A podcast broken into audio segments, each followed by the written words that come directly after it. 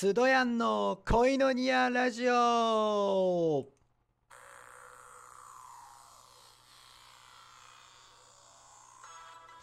さあやってきました。スドヤンの恋のニアラジオ。いきなりですが早速オープニングを紹介しましょう。新 AK マミヤで What You Gonna Do? どうぞ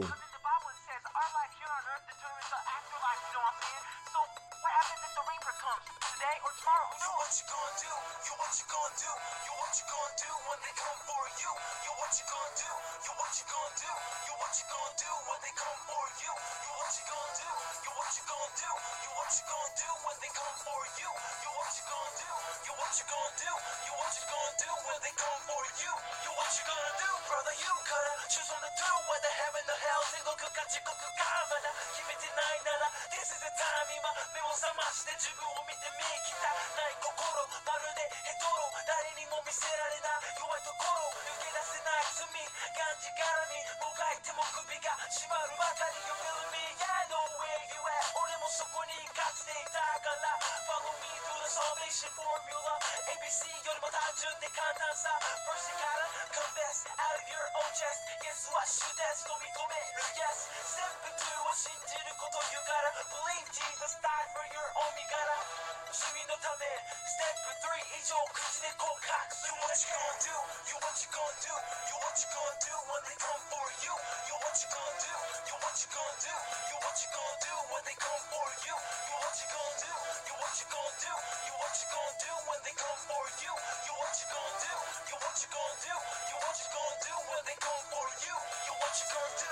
There'll be no cue 最後の日 It's coming after you 死んだら次の世界天国か地獄 I'm telling you boy you gotta choose from the two whatever good what you do は関係ない Jesus 世界に救いはない Without the cross there ain't no life I said without the cross there ain't no life It doesn't really matter who you are or what you did 誰でも救われるよマジで I don't care if you're a thief or a thug 神を愛してるよ from the heavens above So come back where you're supposed to be 感じるなら at the 心の戸口叩く音それは Jesus speak 扉を開けたら He'll give you You what you gonna do You what you gonna do You what you gonna do when they come for you You what you gonna do You what you gonna do You what you gonna do when they come for you You what you gonna do You what you gonna do You what you gonna do when they come for you You what you gonna do You what you gonna do You what you gonna do when they come for you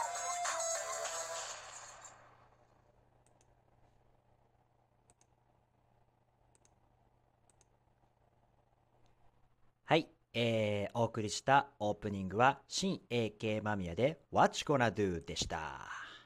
聞いてくださってありがとうございます。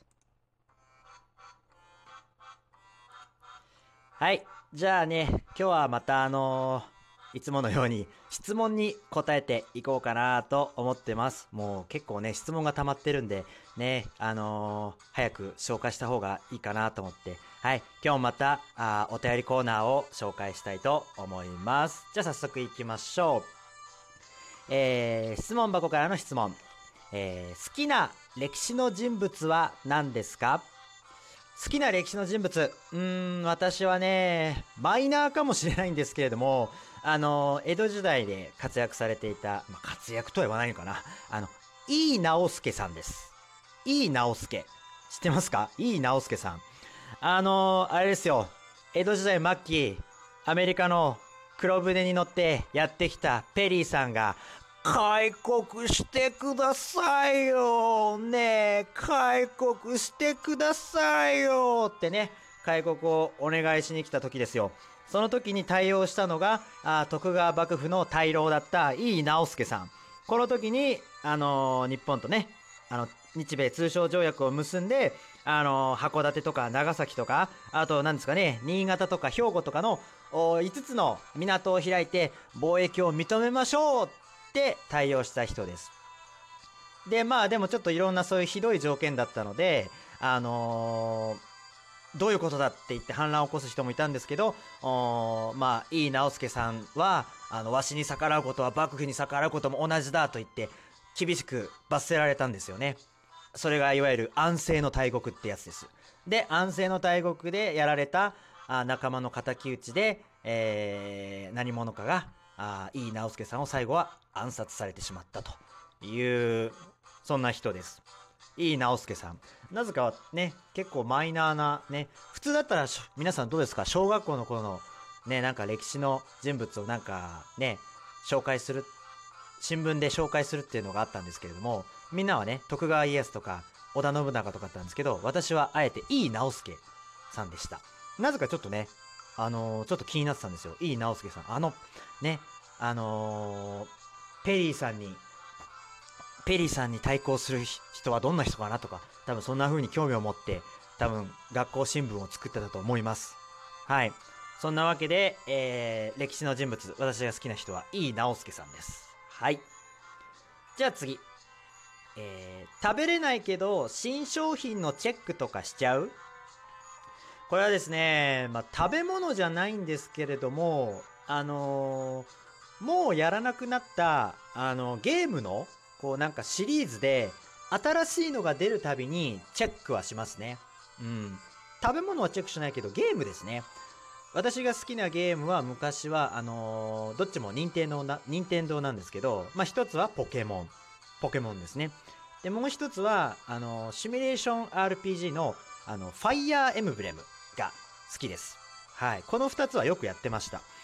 でもねもうすごいねあの歴史あるねもうすごいどんどん新しいのが出てきてシリーズ化されてるんですけどまあね私ももう87年生まれなんですけれどももう早もう20代の青春は過ぎ去りし頃なんですけれどもでもどんどんね新しいのが出てくるしね例えばポケモンとかね私バトルよりもポケモン図鑑を埋める方が好きだったのででも今今度はもうすぐ最新作のソードシールドとか出るじゃないですか。でもうポケモン図鑑を埋めるのは無理だなと。多すぎと思ってやってましたね。だからもうあのーもう XY あたりからはもうちょっと疎遠し始めてましたね。もうやらなくなりました。うん。でも、まあ一応ソードシールドとか新しいのが出るたびに、一応新ポケモンはどんなやつが出るのかなって言って、まあそれぐらいのチェックはしますね。